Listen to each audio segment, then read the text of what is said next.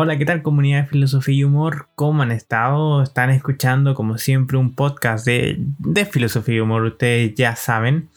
Y en el podcast de hoy día, que intento hacer un poco a la rápida, quiero contarles que vamos a hablar de las distintas ramas de la filosofía o podríamos decir las especialidades, eh, derivaciones que tiene la filosofía, etc. Como siempre recuerdo, hoy día soy yo, Camilo Pino eh, no está la Cali conmigo. Curiosamente, la Cali está a unos 2 o 3 metros, 4 o 5 metros en línea recta de donde estoy, en otra pieza, pero está haciendo otras cosas y está grabando otro material para internet. Pero por lo mismo, hoy día estoy yo solito y ya nos va a acompañar en otro podcast ella.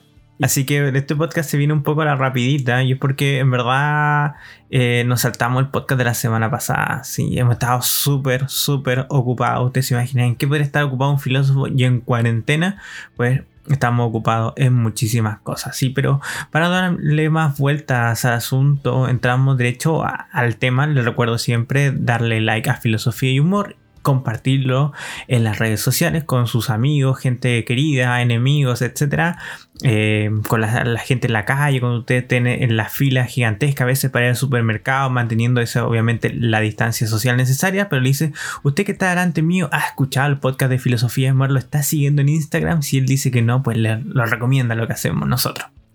Así que eso, como siempre, eh, les vamos a tener noticias pronto, obviamente. Queremos hacer un live, por si acaso, a los que están escuchando, queremos hacer un live muy pronto porque vamos a llegar a 200 mil seguidores en Instagram, lo cual para mucha gente es bastante, incluso para mí es bastante. Entonces queremos hacer un live muy entretenido ahí con la Cali, así que eh, los que están escuchando el podcast, eh, preparen alguna que otra pregunta para decir ahí. Nosotros les vamos a contar un par de cosas más o menos de, la fundación de, y de cosas que estamos haciendo y otros proyectos paralelos. Pero vamos directamente a lo que nos trae ahora, que sería la filosofía específicamente y cuáles son sus ramas específicas y cuál es el objeto del estudio, como ustedes verán por el título del podcast.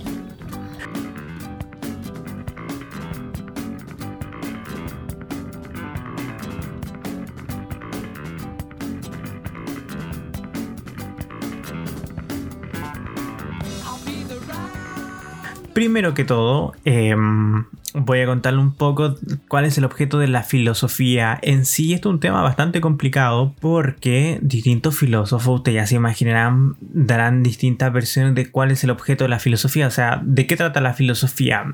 Eh, por ejemplo, la física trata de los objetos eh, en movimiento, la, biología trata de, los, de los seres vivos, desde las células hasta los grandes experimentando mamíferos en la actualidad, etc. Em, y podríamos decir entonces la pregunta ya, pues entonces, ¿cuál es el objeto de estudio? ¿De qué trata la filosofía? Y muchos filósofos dirán distintas cosas. Esa es la dificultad que tiene el, asunto. Probablemente muy pocos físicos discreparán de qué trata la física, pero lo más probable es que muchos filósofos discrepen de cuál es el objeto de estudio específico de la filosofía. Entonces, por cosas muy pedagógicas, yo voy a guiarme más o menos el día de hoy en que el objeto de estudio de la filosofía vamos a ser lo, que piensa Aristóteles. O sea, eh, la filosofía entonces se ocupa de la realidad de todo. Eso más o menos lo que dice Aristóteles, eso más o menos lo que pensaba también Platón, probablemente lo que pensaba de cierto modo Sócrates, y lo que se ha pensado históricamente mucho en la filosofía, probablemente Hegel también, que es un, filósofo de hace unos cuantos siglos atrás, hace muy poco, también pensaba que la filosofía, el objeto de estudio la filosofía era todo el de la realidad en cuanto tal, la totalidad de la realidad, es decir, todo. Y ahí obviamente discrepancias, todo, pero justamente el mundo contemporáneo es donde más se ha cuestionado cuál es el objeto de estudio de la filosofía en cuanto tal. Entonces podemos tener, estoy pensando en personas como Cicek que dice, mire, la filosofía es un poco más humilde que es el estudio del todo y no, no sirve más menos para, para entender o develar el mundo en el que nosotros participamos día a día. Ok, esa es la definición de Cicek, etc. Ustedes pueden tener otras no iría definiciones, pero más o menos marcos de estudio de qué es el objeto de la filosofía. Pero a mí me importa más o menos que hoy día salgamos con la idea esta que tiene Aristóteles de que la, de la que la filosofía estudia la totalidad de la realidad. Si usted no está de acuerdo con eso o encuentra que otros pensadores contemporáneos, por ejemplo, piensan otra cosa, está muy bien, me parece perfecto, pero hay que entender que ellos lo dicen a raíz de esta tesis aristotélica, es decir, están contrariando un poco lo que dice Aristóteles. Entonces es, fundamental entender esto, que lo que nos dice Aristóteles. Y en el libro de metafísica, tenemos un podcast paralelo de un curso de metafísica de esto, en el libro primero, entre el 980A y 993A, que son las líneas específicas de, ese libro de, metafísica, Aristóteles dice que la filosofía se ocupa sobre todo de la indagación de las causas y de los principios. ¿Qué quiere decir de la causa y los principios? Volvamos a esta idea que estábamos recién hablando de qué trata la filosofía. La filosofía al tratar de toda la realidad y de todas las cosas, es muy difícil tratar la realidad y todas las cosas de manera particular voy a poner un ejemplo específico, muy difícil hablar del ser humano, eh, de todo el ser humano, porque si hablamos de todo el ser humano tenemos que hablar de mí, tenemos que hablar de la Cali, de ustedes que nos están escuchando, etc. Entonces, eso es inabarcable porque necesita una cantidad de tiempo, reflexión, estudio infinito. Cada una de las personas es un mundo en sí. Entonces, ¿cómo podemos hablar de todos los seres humanos a la vez? Bueno, la respuesta es obvia y es que hay que hablar de todos los seres humanos en general o aquello que nos hace a nosotros seres humanos seres humanos, aquello que compartimos todos los seres humanos a la vez, al mismo tiempo, en todos los espacios eh, de nuestra existencia, en todos los tiempos de la existencia. Es decir, desde que el ser humano es ser humano hasta que el ser humano sea ser humano, vamos a tener cierta característica, por ejemplo, una naturaleza humana, usted puede estar de acuerdo que no hay una naturaleza, ok, es otro debate, pero el punto es que esas reflexiones van a abarcar a todos los seres humanos y eso es lo que trata la filosofía. A la filosofía no le interesa Juanito, Pedrito, ni Camilo Pino, ni ustedes en específico, sino le interesa el ser humano en cuanto tal.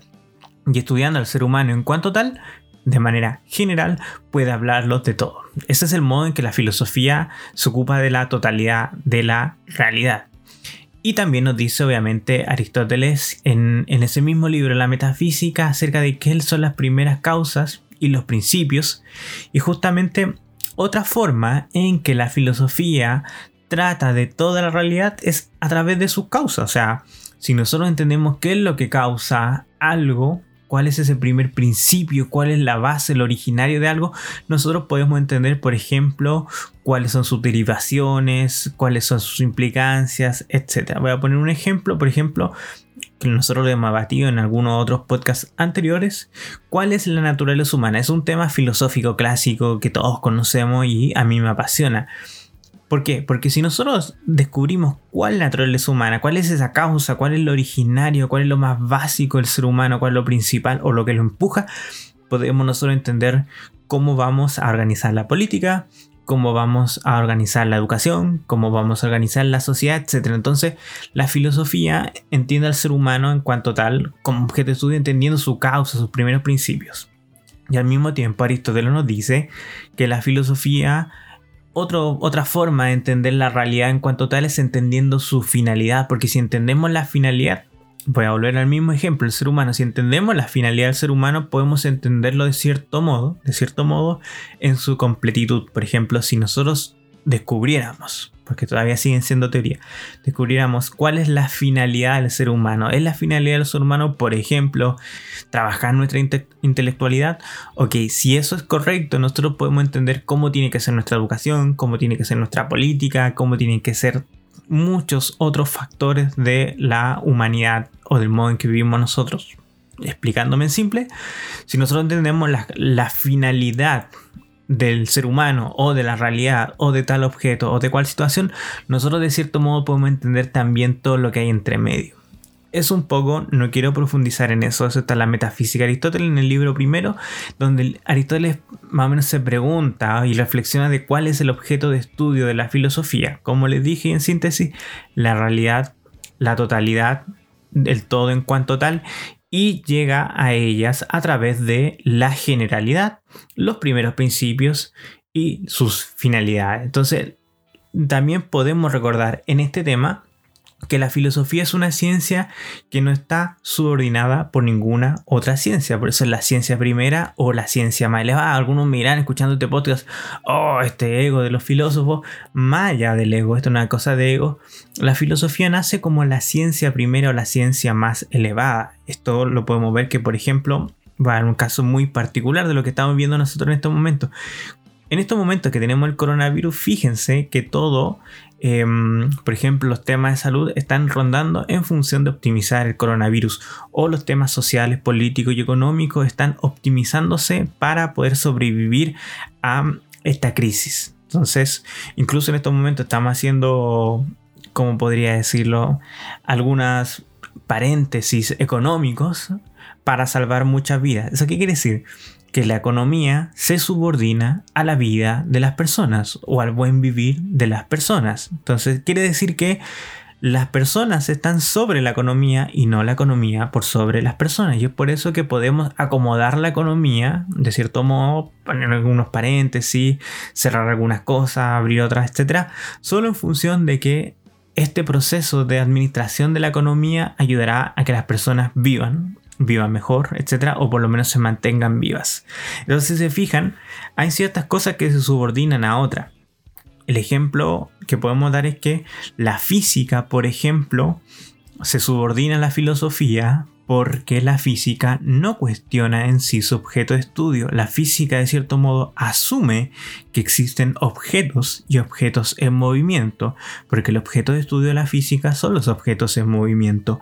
Pero para que la física, para que la física funcione, para que la física reflexione, no puede dudar o poner entre paréntesis el objeto de estudio que son los objetos en movimiento. La biología, por otra parte, trata de los seres vivos pero la biología nunca se cuestiona si es que existen o no los seres vivos. Entonces se dan cuenta si existe una ciencia específica que sí puede cuestionar si existen las cosas en sí, que sí puede cuestionar si existen los seres vivos, sería la filosofía. Es decir, esta ciencia, la física, la biología, la química, etcétera, todo lo que he nombrado, de cierto modo se subordinan a la filosofía. ¿Por qué? Porque la filosofía es aquella ciencia primera que es de los primeros principios y que puede cuestionarlo todo. Por eso es la ciencia más alta, más elevada. La filosofía no se subordina a ninguna otra cosa, mientras que todas las otras ciencias de cierto modo están subordinadas a la filosofía. Ese es ese ámbito y también recordar un poco que eh, Aristóteles nos habla más o menos en su primera división de, de lo que es la filosofía que vendrían a ser todas las ciencias para Aristóteles. Luego, y lo vamos a ir comentando, las ciencias se van dividiendo. Pero Aristóteles hace una división entre lo que vendría a ser la filosofía primera y la filosofía segunda. Ustedes se preguntarán, ¿qué es la filosofía primera? La filosofía primera para Aristóteles es la metafísica, porque dentro de toda la filosofía parece, que parece haber una rama, una disciplina, una especialidad que se encarga de los objetos más elevados, que la realidad en cuanto a realidad, es decir, qué es lo que es, qué es lo real, qué es lo que existe, qué es lo que es. Y esa rama específicamente, la filosofía, se llama metafísica. Volveremos en ella prontamente. Pero recordad que Aristóteles dice, existe otra que se llama la filosofía segunda, que también se pregunta sobre la realidad, pero una realidad mucho más particular. Yo me lo imagino así. La filosofía, digamos, la realidad es como una línea y la metafísica se encarga de ver cuál es el primer punto de esa línea y cuál es el último punto de esa línea.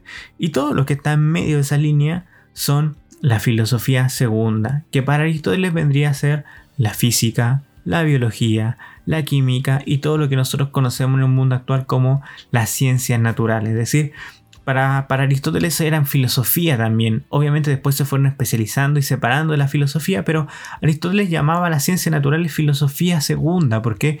Porque la filosofía primera, la metafísica, tocaba los primeros principios, como hemos hablado anteriormente, y los fines últimos, que eran los objetos propios de la metafísica, y todo lo que está en medio de la realidad, el mundo físico, el movimiento, la vida, etcétera estaba relacionado con estas filosofías segundas o las ciencias como las tenemos en la actualidad. Eso primero para introducirnos, eso es a grandes rasgos y de manera muy esquemática, muy gruesa, el objetivo de la filosofía, el objeto de estudio de la filosofía que, si ustedes me perdonan, podemos tratarlo en un podcast en sí.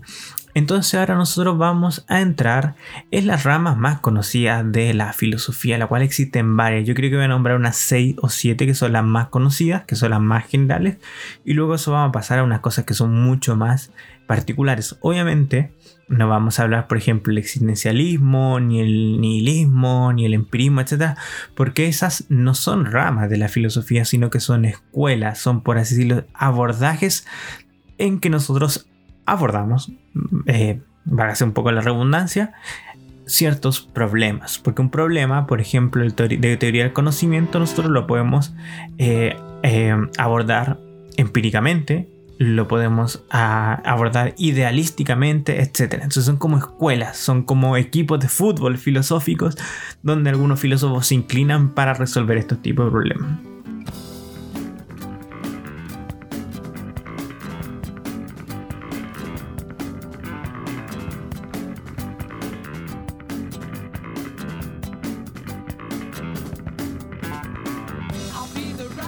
Entonces, como les contaba, ya dentro de la primera rama de la filosofía podemos tener entonces la metafísica, que, es la rama de la filosofía que estudia la naturaleza, su estructura, sus componentes, sus principios fundamentales de la realidad. Entonces, esto incluye la clarificación la investigación de algunas de las nociones fundamentales con las que entendemos nosotros el mundo como qué es la entidad, qué es el ente. Nunca se me ha hecho esa pregunta, ¿qué es un ente? Porque todas las cosas son entes, pero la pregunta ¿por qué?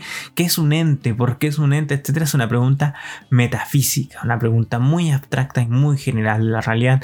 ¿Qué es el ser? ¿Qué es la existencia? ¿Qué es un objeto? No un objeto particular, sino un objeto, que todas las cosas son objetos. Entonces, ¿qué es el objeto?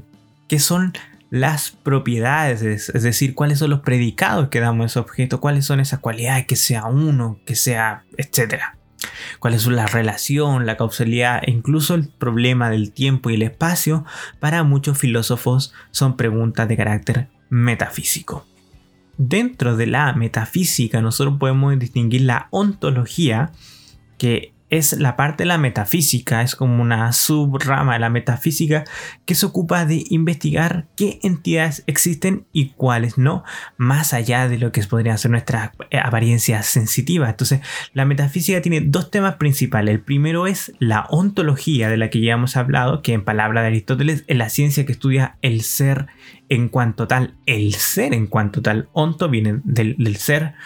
Y el segundo, para Aristóteles, la teleología que estudia los fines. Ojo, no es teología, es teleología que estudia los fines como causa última de la realidad.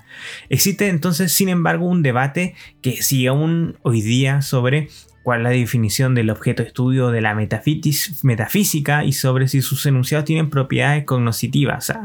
en la actualidad, yo le soy sincero, el tema de la metafísica es un tema muy complejo porque desde la modernidad para algunos la metafísica ya no es una parte de la filosofía en el sentido de que ya no se puede hacer metafísica, sus principios o condiciones desde Kant en adelante han sido profundamente cuestionados, pero por ejemplo en Heidegger hay una nueva reaparición de la metafísica y obviamente no es como que se olvidó.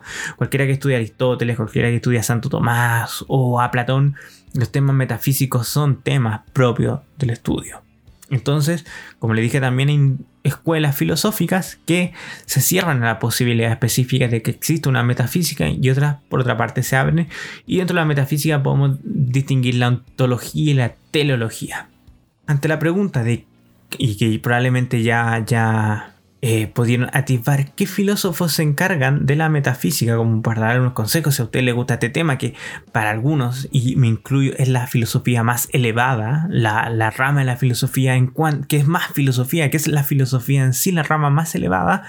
Bueno, imaginarán que se trata de Platón, Aristóteles, em, San Agustín, Santo Tomás, Kant de cierto modo también trata el tema de la metafísica, como les dije, Heidegger, podemos poner a Descartes también en un aspecto, etc. Entonces, la mayor parte de los grandes filósofos de la historia de la humanidad han tocado el tema metafísico, por así decirlo, el tema metafísico es el tema filosófico en cuanto tal. Pasamos a la segunda rama de la filosofía en este como esquemático resumen que estoy haciendo que se llama nociología con GN, nociología o que también algunos llaman la teoría del conocimiento, la cual es la rama de la filosofía que estudia la naturaleza, el origen y los límites del conocimiento.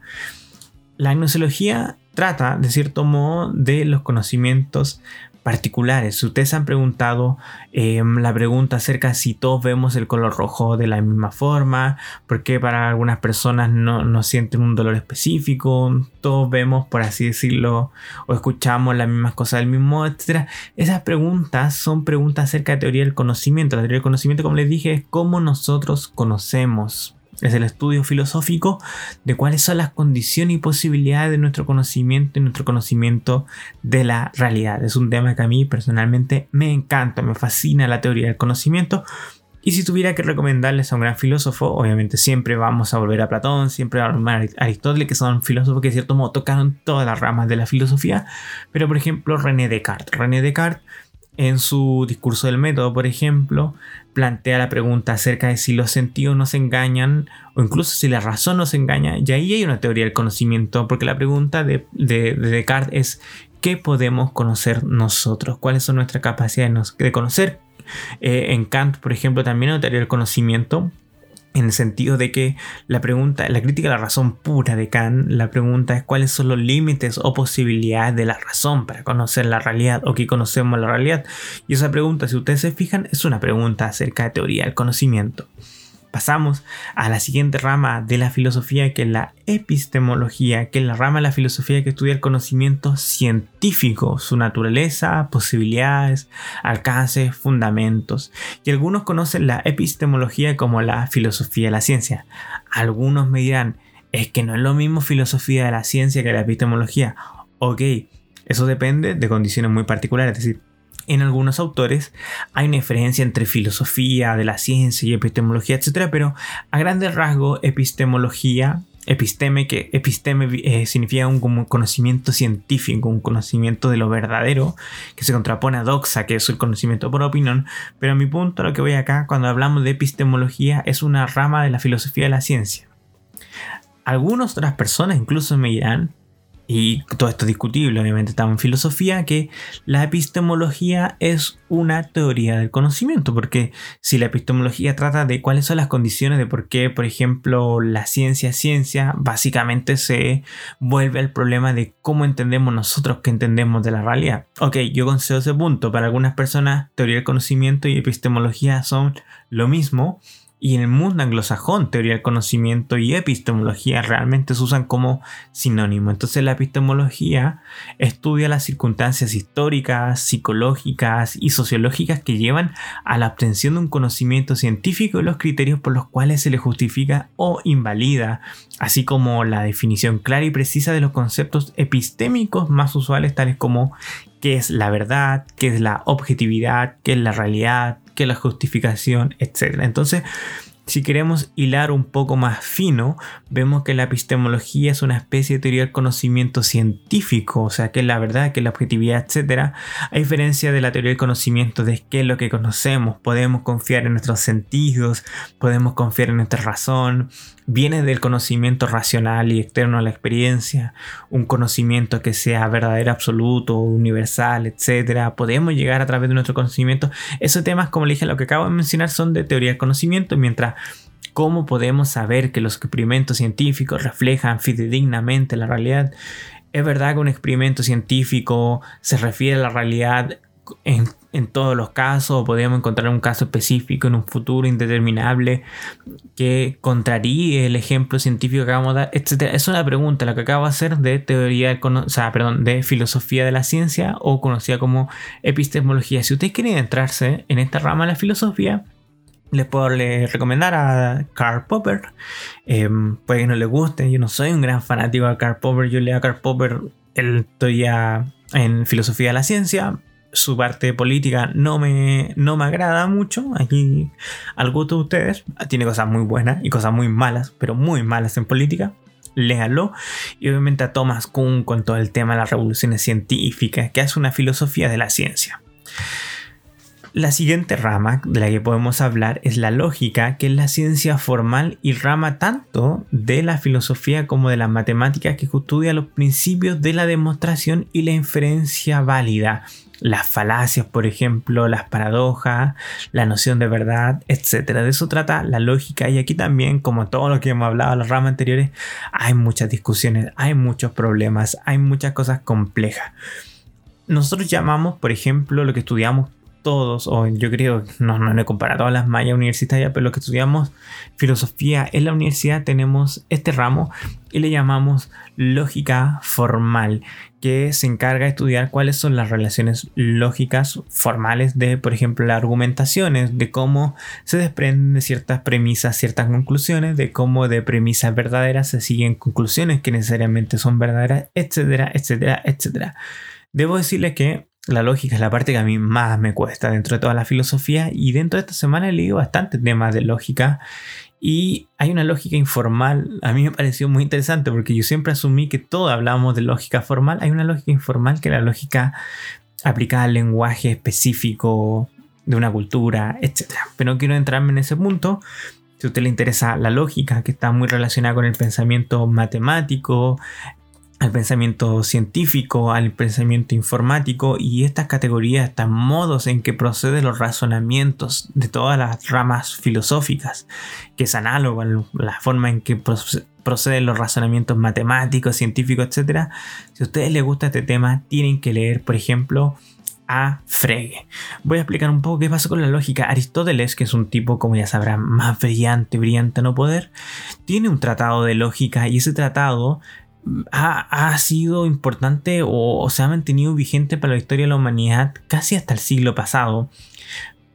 Si se acuerdan, hace unos minutos atrás yo le hablaba que la metafísica no es la misma después de Kant. Kant da un giro copernicano en todo este tema pero Kant, por ejemplo, nunca se dedica a la lógica porque Kant dice que todo de lógica, todo lo importante escrito en lógica ya lo escribió Aristóteles. Es increíble. O sea, Kant, que es un tipo brillante, cree que no hay más lógica que la lógica que dijo Aristóteles, que puede ser muy sensata. Pero en el siglo pasado, Frege le da un vuelco a la lógica y se da cuenta que el sistema lógico de Aristóteles, si bien era muy práctico y que daba muchas soluciones, no daba cuenta de la realidad en cuanto tal. Es decir, la rama de la lógica desde Aristóteles, es decir, antes de nuestra era, durante varios miles de años, que, tuvo más o menos un monopolio, muy sensato también que haya tenido un monopolio de la, de la, rama de la lógica, no daba cuenta de problemas filosóficos contemporáneos específicos, algunos eh, problemas eh, filosóficos, como les decía. Frege es el nuevo sugar daddy de la lógica contemporánea, es decir, tenemos dos mundos de lógica, la lógica de Aristóteles y la lógica de Frege contemporánea.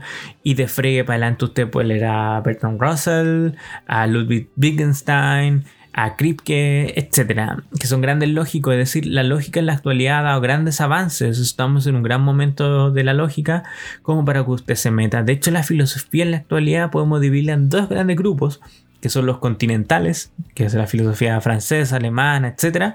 Y los analíticos, que es filosofía lógica, es filosofía analítica, el ámbito lógica, una filosofía mucho más cercana a las ciencias y a las matemáticas.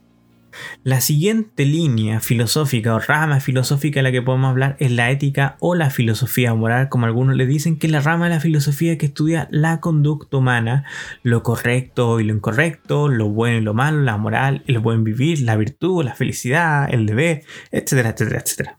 Primero contarles que existe una diferencia entre ética y moral hay muchos filósofos, como todas las otras líneas anteriores, que dicen, mire, esto es así, otro va a decir, no, esto es asá. Hay mucha discusión respecto a este tema, pero hay mucha gente que usa como sinónimo la palabra ética y moral.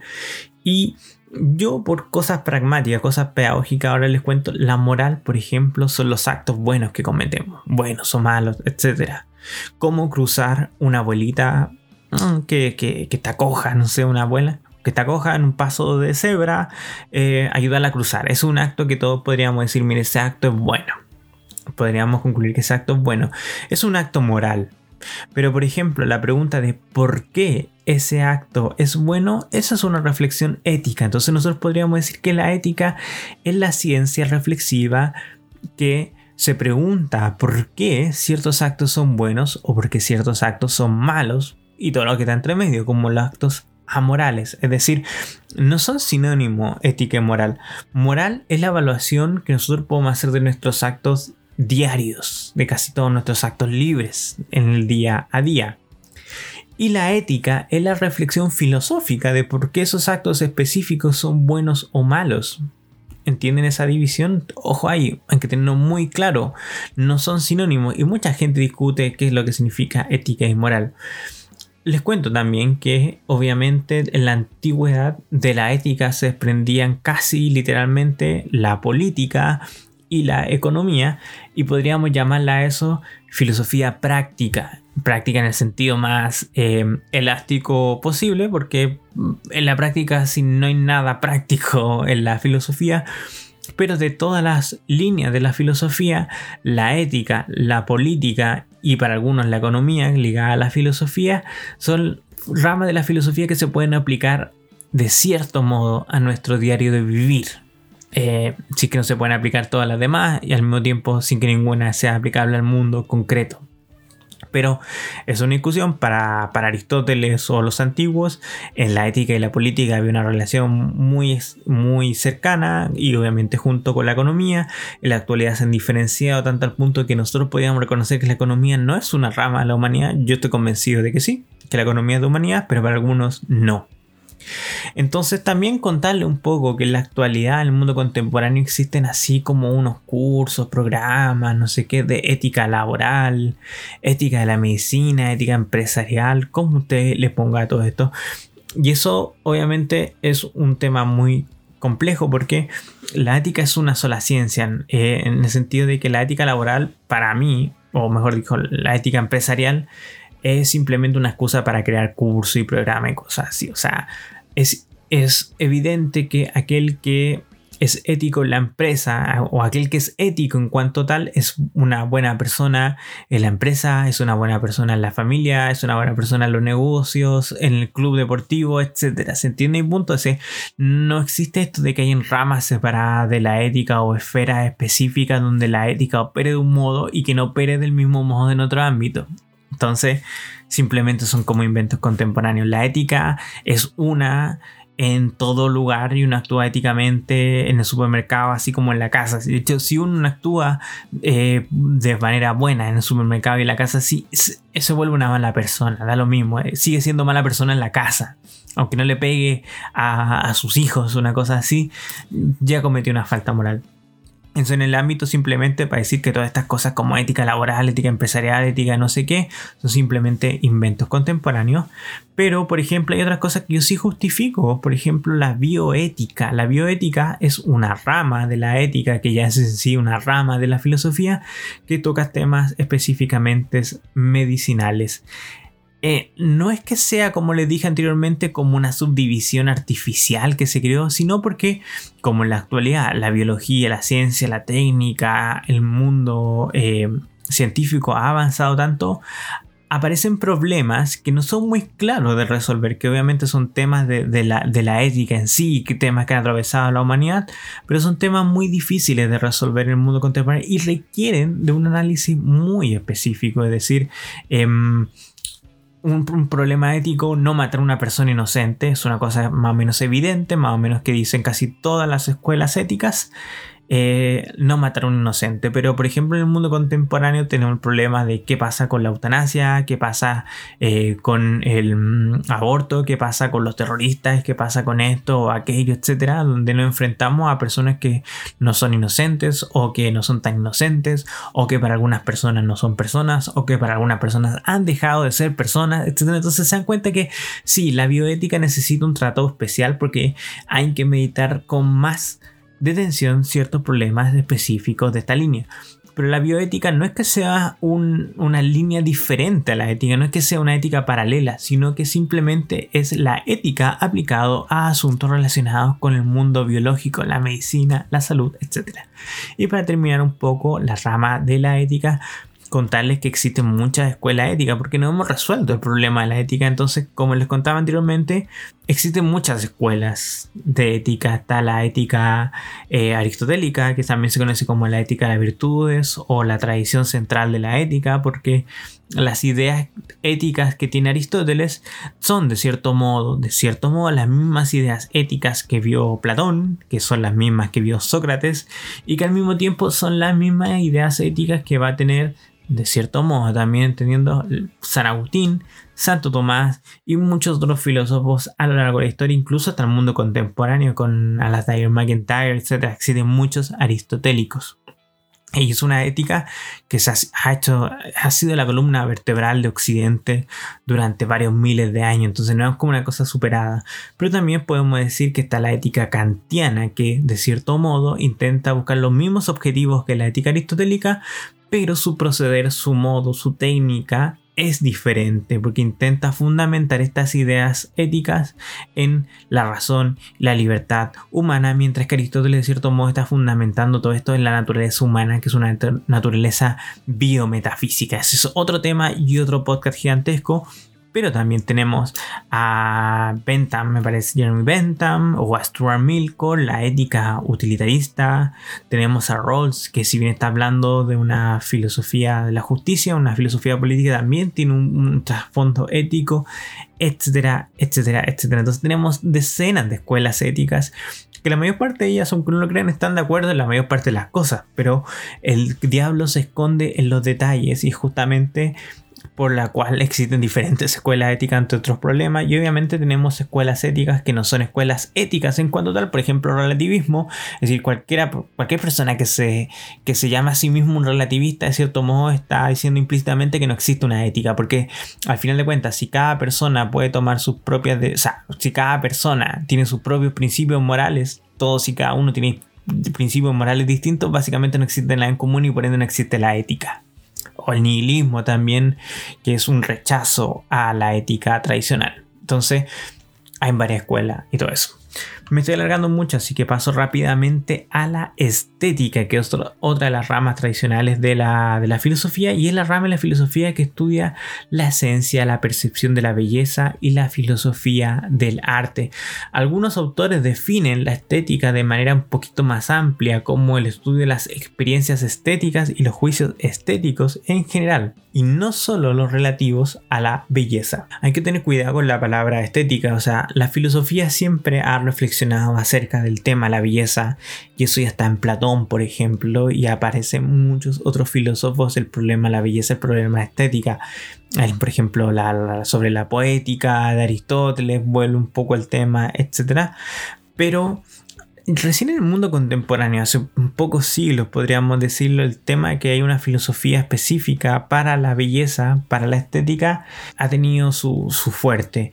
Pero por ejemplo Kant tiene tratados acerca de lo bello y lo sublime, que podríamos decir que son tratados acerca de la estética. Para algunos también la crítica del juicio de Kant es un tratado acerca de la estética, pero como le dije hay que tener mucho cuidado con la palabra porque cuando Kant, por ejemplo, se refiere a la estética, se refiere a la estética trascendental, que son eh, las percepciones, es decir, em, la estética es lo que percibimos y para Kant lo que primero que percibimos es el tiempo y el espacio. Entonces, si usted se va por esa línea kantiana reflexión acerca de la estética, estética trascendental, probablemente desemboque más en la metafísica que en una obra de arte. Entonces, ojo ahí con, la palabra estética o con, la idea estética en distintos filósofos a lo largo de la historia de la humanidad. Entonces, la estética así definida es el campo de la filosofía que estudia el arte y sus cualidades tales como la belleza, lo eminente, lo feo, la disonancia, la armonía, etcétera, etcétera, etcétera.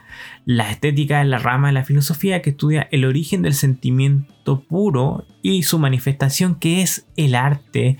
Y se puede decir que la ciencia cuyo objeto primordial es la reflexión sobre los problemas del arte y la estética porque analiza filosóficamente los valores que en ella están contenidos. O sea, la pregunta de por qué algo es bello, por qué algo es armonioso, por qué nos causa este placer estético, este placer sensorial, una obra de arte, escuchar una canción específica, leer ciertos libros, por qué nos causa un placer, nos eleva a nosotros como seres humanos.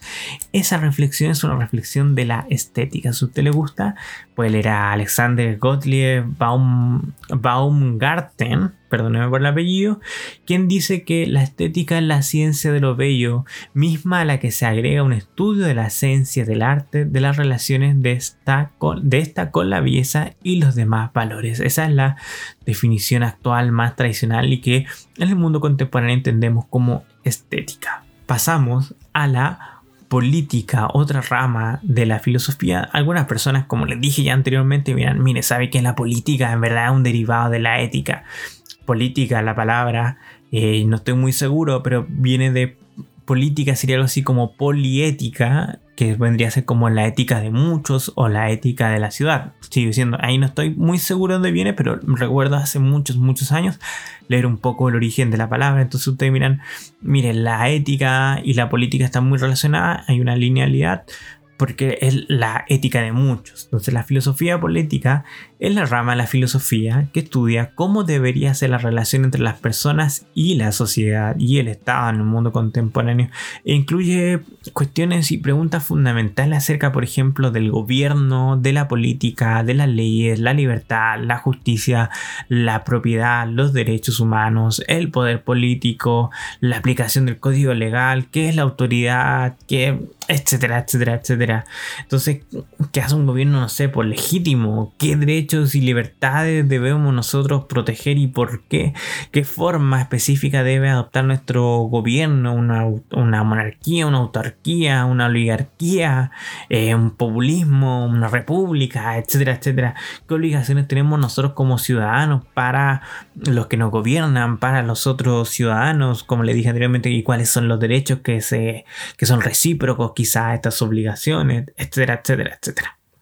Entonces, acá quiero tenerme también un poco y decirles que también existe una ciencia política que investiga cómo fueron, cómo son y cómo serán los fenómenos políticos, mientras que la filosofía política se encarga de teorizar cómo deberían ser aquellos fenómenos políticos. Es una división también muy gruesa, muy a grandes rasgos. Y si a usted le interesa em, el tema de la división de qué es la filosofía política, qué es la ciencia política o qué es la política, que muchas veces el arte de ganar votos para ser reelegido, etcétera, son divisiones muy tenues, pero también muy sustanciales. Hay un texto de, Leo Strauss, no me acuerdo si ustedes ponen por ahí política o ciencia política filosofía política de Leo Strauss, Leo Strauss podrán encontrarlo con facilidad.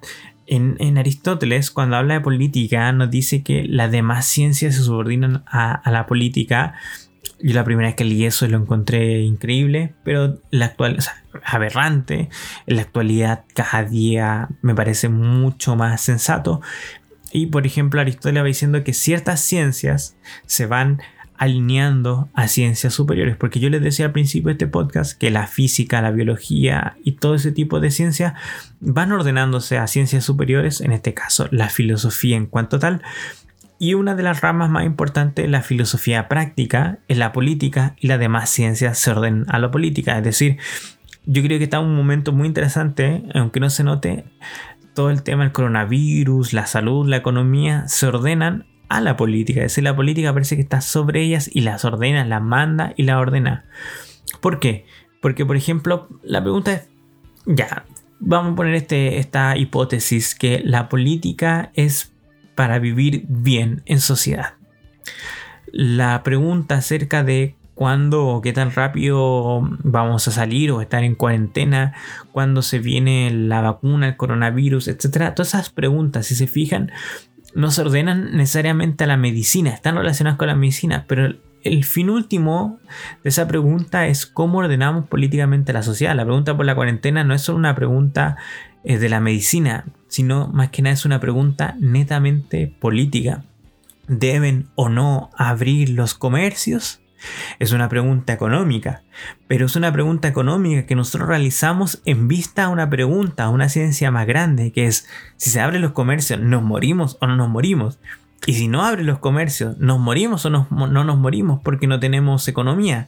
Se entiende que todo ese problema es un problema más allá de la economía, sino es el problema de qué es lo necesario para que nosotros como seres humanos podamos vivir. Y la pregunta de ese vivir y en especial ese vivir bien es una pregunta política. No quiero enredarme ni profundizar más este tema, pero, pero para que ojalá se note en, en estos pocos minutos que la mayor parte de las ciencias prácticas del día a día se ordenan a la política, así como las ciencias naturales se ordenan a la metafísica, en Aristóteles, por lo menos, y a mí me parece muy sensato. Entonces, algunos filósofos políticos muy influyentes, los cuales ustedes podrían leer, perdónenme, pero como yo me dedico un poco a este tema, les puedo recomendar a Thomas Hobbes, John Locke, eh, Stuart Mill, Jeremy Bentham, eh, James Mill, Montesquieu, Jean-Jacques Rousseau, Voltaire, Karl Marx, eh, Friedrich Engel.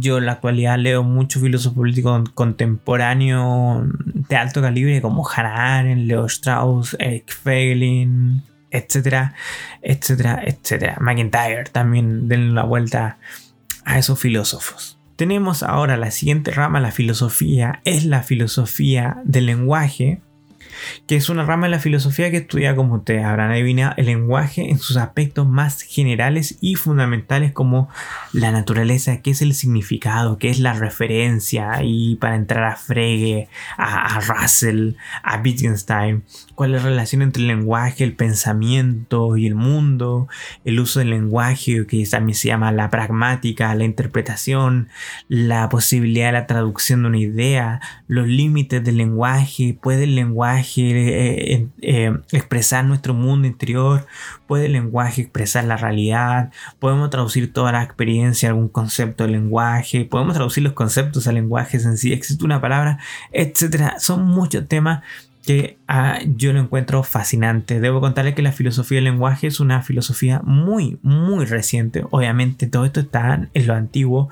Ya Platón se preguntaba en sus diálogos si las palabras hacían referencia a las cosas mismas o eran relativas. Si cuando nosotros decimos el rueda se refiere efectivamente a la idea de rueda, etcétera, eso en Platón. Ideas que, de cierto modo, no fueron profundamente trabajadas durante milenios, literalmente dos milenios. Pero el siglo pasado, filósofos como Wittgenstein trabajando sobre la, lógica que vimos hace poco, dan el inicio a la filosofía del lenguaje, que es un problema específico en sí, y en él tenemos a Heidegger y tenemos un montón de filosofía contemporánea, contemporánea cuando pensamos, por ejemplo, en Deleuze, Gautari eh, y todos estos tipos, están realmente reflexionando, o sea, obviamente un postmodernismo, etcétera, pero están reflexionando muchas veces de una filosofía del lenguaje.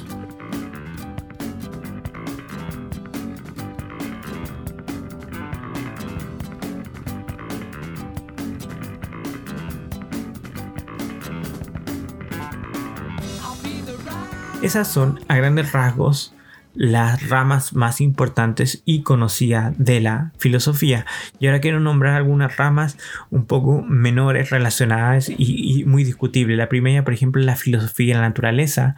Ustedes entenderán que la filosofía antes de Sócrates, para muchos se conoce como la filosofía de la naturaleza, porque su objeto de estudio era la naturaleza, específicamente dos factores, la esencia y el dinamismo, porque si ustedes se dan cuenta, la naturaleza en simple se trata de que todo cambia y a la vez nada cambia, es decir, si ustedes se ven a sí mismos, se dan cuenta que cada día están, si están en cuarentena, están cada día más gordos probablemente, más pelados, más no sé qué, etcétera, y van cambiando. Y es propio eso cambiar, pero a la vez son la misma persona, porque sería muy raro decir que la persona de ayer, el Camilo Pino de ayer, por ejemplo, es diferente al Camilo Pino del día de hoy, y sería muy raro decir que ese Camilo Pino es diferente al Camilo Pino del mañana. Entonces, vemos que la naturaleza, esto que pasa en el ser humano, pasa en la naturaleza en sí, tiene dos características: la esencia, es decir, nada cambia, y el dinamismo, es decir, todo cambia. La disputa entre Parménides, por una parte, y Heráclito. Entonces la filosofía de naturaleza versa sobre el mundo físico, pero en la actualidad ya no se trabaja mucho sobre ella porque se ha dividido y ciertas ciencias naturales han ocupado su lugar. La física, la biología, la química, la geología, etcétera, vienen de ellas. De todos modos, problemas como el determinismo, la causalidad, el finalismo, el orden, la probabilidad, la especificidad de la vida, está todo determinado, está todo indeterminado, somos libres, no somos libres, de cierto modo es una filosofía de naturaleza porque la respuesta a esas preguntas es una respuesta acerca de cómo está ordenado o cómo funciona el mundo en sí, es una filosofía de naturaleza.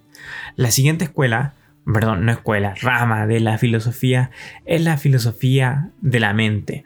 La filosofía de la mente o filosofía del espíritu, porque la palabra espíritu es una palabra muy cara, porque puede implicar un trasfondo metafísico, incluso religioso, que a muchas personas le incomoda, entonces le dicen filosofía de la mente, así como para, para no jugársela con, un trasfondo trascendental. es aquella rama de la filosofía que estudia, como dijimos, la mente, incluyendo, por ejemplo, las percepciones, las sensaciones, las emociones, la, la, fantasía, los sueños, los pensamientos, las creencias, etc. Y uno de los problemas centrales de la disciplina es determinar qué hace que todos los elementos de esta lista que les acabo de comentar, comentar sean mentales y otros, por ejemplo, no. Que como, por ejemplo, el calor es algo que está en la naturaleza en sí, pero se percibe en la interioridad de uno, una filosofía de la mente, como por ejemplo la pena, que cuando nosotros vemos algo malo que pasa en la realidad se puede transformar en algo de pena en el interior o tristeza en el interior nuestro. Eso es un poco, un poco el problema de lo que algunos llaman en la actualidad la qualia, pero no quiero profundizar en eso. Ustedes podrán decirme, Oigan, pero la filosofía de la mente es básicamente teoría del conocimiento.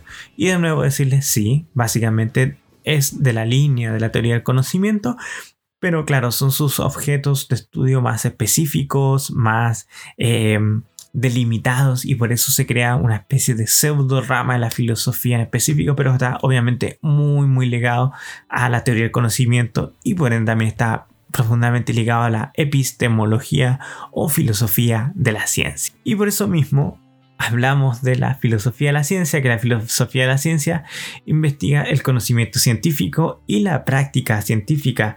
Se ocupa, por ejemplo, de saber, entre muchas otras cosas, cómo se desarrolla, cómo cambia la ciencia, cómo cambian los paradigmas, cómo se evalúan las teorías científicas, cómo se reúnen las teorías científicas, etc. Sigo diciendo, para algunos filosofía de la ciencia y epistemología son lo mismo y para algunos dirán no, tienen diferencias específicas o más que nada no diferencias sino especializaciones aún más grandes.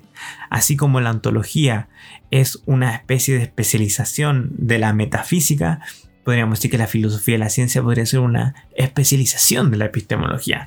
Como les dije, eso queda a discusión de ustedes mismos y del filósofo que ustedes estén leyendo. Y sigue después de cerquita la filosofía de la religión. Obviamente no es religión en sí, no es teología, sino que es una rama de la filosofía que tiene por objeto el estudio de la religión y la espiritualidad como una manifestación humana, consciente y reflexiva sobre el sentido trascendental de nuestra propia existencia y del mundo en sí.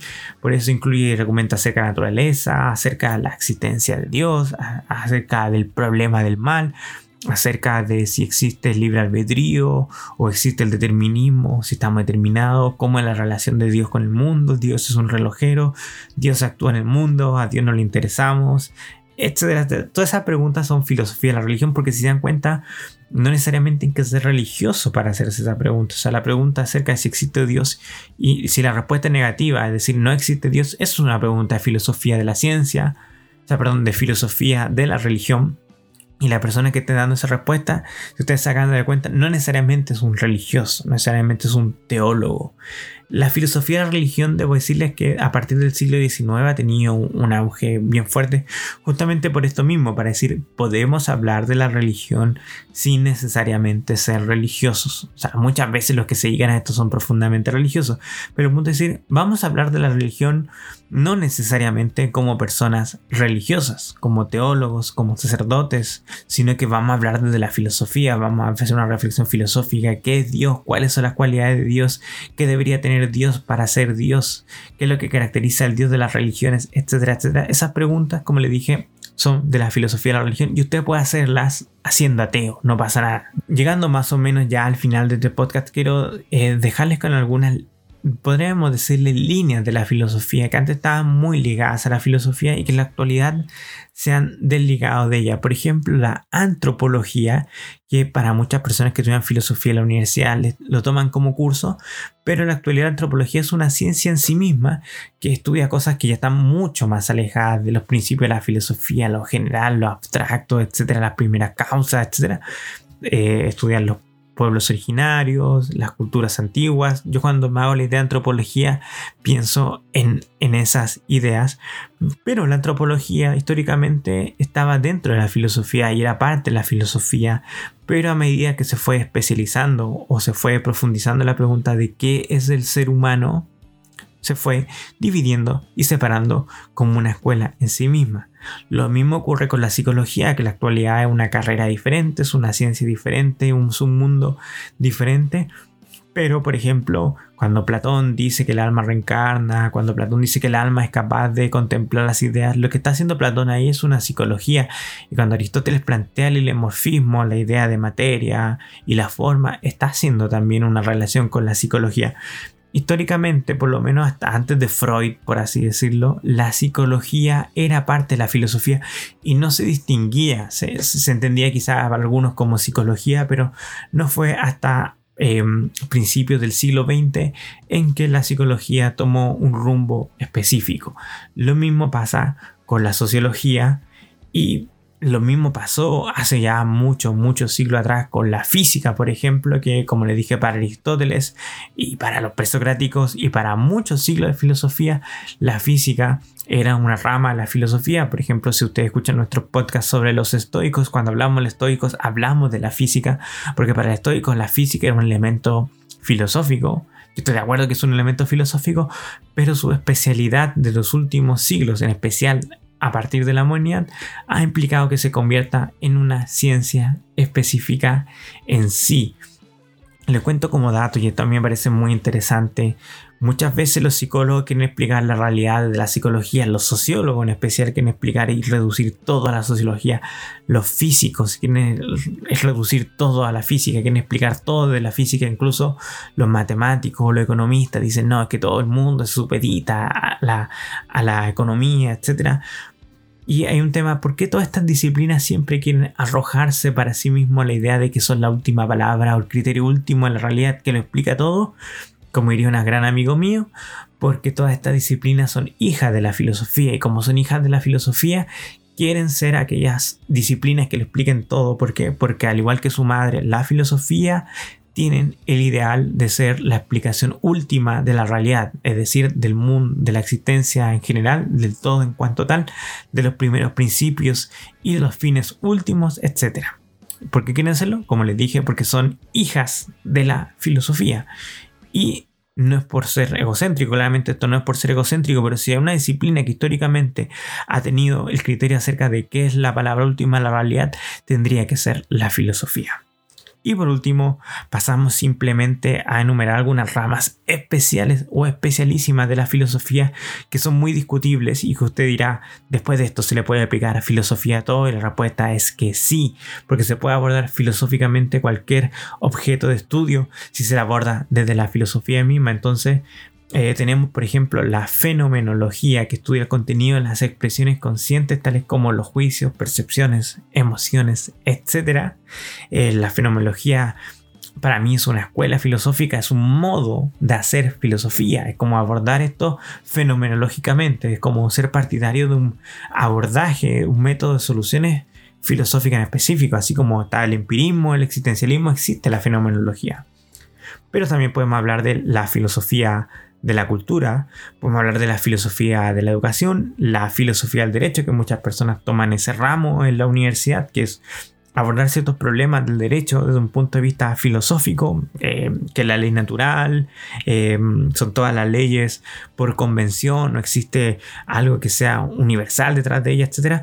Y se fijan, la filosofía del derecho de cierto modo está supeditada, como habíamos, está ordenada a la filosofía política y a la vez, por de cierto modo, está supeditada a la ética, que a la vez, de cierto modo, está supeditada a la filosofía primera, que es la, la metafísica. Entonces, la filosofía del derecho no podríamos llamarla una línea específica, la filosofía en cuanto tal. Obviamente es un ramo y hay mucha gente que estudia, se especializa en esto, pero obviamente es una rama de, otra rama, de otra rama de la filosofía. Entonces así también tenemos filosofía del medio ambiente que en los últimos años ha dado mucho que hablar obviamente por el cambio climático, etcétera, pero cuál es nuestra relación con los seres vivos, los animales, tienen derecho los animales, etcétera, etcétera.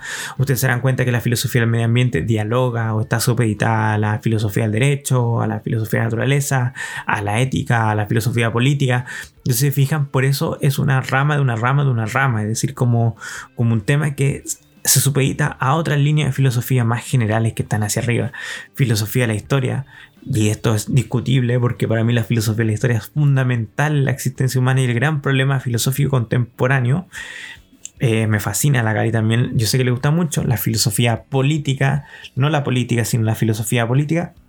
De nuevo volver a Strauss si quieren una diferencia específica, a mí me encanta la filosofía de las matemáticas, por ejemplo, cuando usted lea a Husserl, eh, maestro de la fenomenología, el padre de la fenomenología de cierto modo, Husserl viene a la filosofía desde el mundo de las matemáticas preguntándose acerca cuál es la realidad ontológica, por ejemplo, de los números, que también serían los pitagóricos. Entonces esa pregunta, que también es metafísica de cierto modo, es una pregunta de filosofía de las matemáticas. Tenemos también filosofía feminista, que obviamente está supeditada a la filosofía política, tenemos filosofía de la guerra e incluso ya para cerrar el podcast y despedirme tenemos filosofía de la filosofía. Ah, reflexionando.